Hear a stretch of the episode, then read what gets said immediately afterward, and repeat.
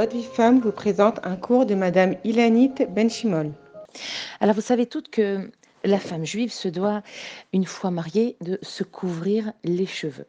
Et c'est vrai qu'une jeune fille en général, elle apporte un grand soin à sa chevelure. C'est quelque chose qui, est très important pour elle. Elle est vraiment attachée à, cet aspect extérieur de sa beauté, ce qui du coup suscite beaucoup de réactions devant l'accomplissement de cette mitzvah. Et à juste titre, il est vraiment pas facile de couvrir nos cheveux, surtout lorsqu'on a une belle chevelure.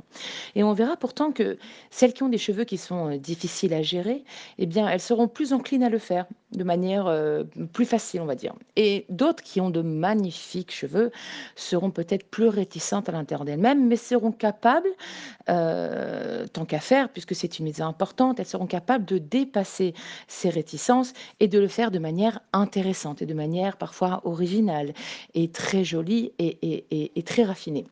Et on verra que d'autres accompliront cette mitzvah vraiment et uniquement par conviction profonde, peu importe l'état de leur chevelure. Alors il existe vraiment plusieurs réactions face à cette mitzvah. Mais ce qui est intéressant, et ce dont vraiment je voudrais vous parler, et qu'on va essayer d'expliquer, c'est le pourquoi de cette mitzvah. Alors les cheveux font réellement partie de la beauté de la femme. Et regardez bien, hein, il n'existe pas de mannequin qui est chauve. Et il est certain que cacher sa chevelure à l'extérieur de chez soi, eh bien ça met l'accent justement de manière très forte sur l'intimité d'un couple, puisque cette femme mariée ne dévoilera ses cheveux qu'à son mari. Mais ça n'explique pas pourquoi les femmes divorcées ou les femmes veuves doivent se couvrir quand même les cheveux. Et en fait, la mitzvah du roche de se couvrir la tête est assimilée la plupart du temps à celle de la tzniut. Mais de manière plus profonde, elle reste une mitzvah à part entière, du fait que la transformation irréversible qui s'opère chez la femme par le mariage va donc l'amener à prendre conscience euh, de, son état de femme, de sa féminité. Et c'est pour ça que c'est quelque chose qui n'a pas forcément à voir avec la tsniout, qu'on va attacher à la tsniout.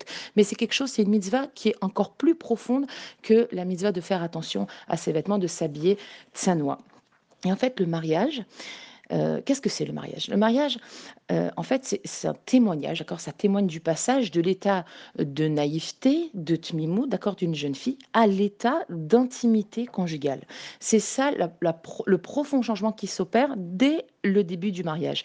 Et ça reste un bouleversement chez les deux partenaires. Mais Rahami nous disent que c'est un bouleversement qui est beaucoup plus grand chez la femme, parce que c'est un changement radical et palpable chez la jeune femme, vraiment dans son corps. Et à ce moment-là, elle va prendre conscience tout d'abord de la dimension de sa féminité de manière totale, mais aussi elle va prendre conscience de son pouvoir. Autrement dit, à travers l'intimité conjugale, elle va dévoiler pour elle-même, face à son mari, l'effet de sa féminité. Et de ce fait, parce que cette nouvelle connaissance d'elle-même l'aura percutée, elle sera alors plus sensibilisée, plus réceptive aux interéchanges hommes-femmes, aux ondes émotionnelles qui se dégagent entre un homme et une femme. Et du coup, eh bien, il y a une nouvelle sensualité qui va faire surface. Étant donné que les cheveux sont un attrait euh, sensuel très important. D'accord, on, le sait, même les non-juifs ont découvert que se dégagent des cheveux des femmes des ondes euh, qui captivent comme ça. Et on n'a qu'à regarder euh, ce petit jeu des jeunes filles dans, quand elles rentrent leurs doigts dans la chevelure et qu'elles remuent leurs cheveux à droite à gauche, qu'elles s'attachent les cheveux et qu'elles les détachent en faisant lâcher leur chevelure. Eh bien donc, la femme mariée, elle, elle va se couvrir les cheveux justement pour dire quoi? J'ai pleinement conscience de l'attrait qu'il représente, de la force de cet élément sensuel qui est sur moi et je décide de la réserver à mon mari. Et on peut constater que dès lors que la femme va couvrir ses cheveux, tout un comportement va en découler. D'abord, elle va se positionner en tant que femme mariée, comme pour dire on ne touche pas, je suis déjà prise.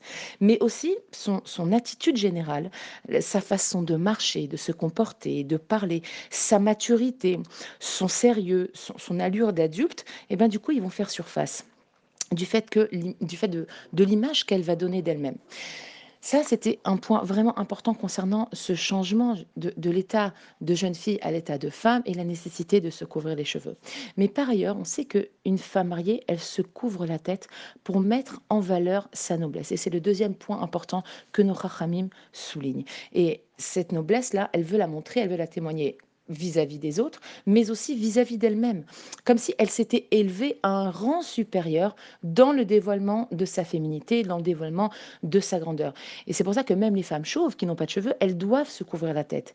Et donc, par la même occasion, même une femme divorcée ou une femme veuve devra le faire parce qu'elle ne pourra pas revenir en arrière dans sa perception de sa sensualité d'une part et de sa grandeur et de sa noblesse d'autre part. Son dévoilement en tant que femme mariée, ce qu'elle va dévoiler après le mariage, même s'il n'a duré que quelques temps, eh ben, il ne peut pas s'effacer devant l'absence d'un mari. C'est un statut qu'elle a acquis pour tout le reste de sa vie et aucun retour en arrière n'est possible à ce niveau-là. Et donc cet éveil spirituel, cet éveil sensuel, il est gravé à l'intérieur d'elle-même. Ce qui veut dire que si une femme mariée, elle lâche ses cheveux, quel que soit son niveau d'approche de la tsniout, quel que soit son niveau de pratique, elle va perdre de manière évidente de sa dignité. Et c'est ce que les Chachamim veulent nous enseigner. Alors, Mechamudot Bezrat Hashem, Ratson.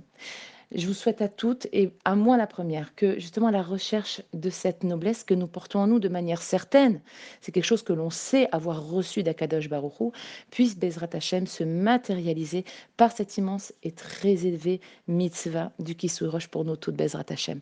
Je vous embrasse à toutes très fort et je vous souhaite une magnifique journée.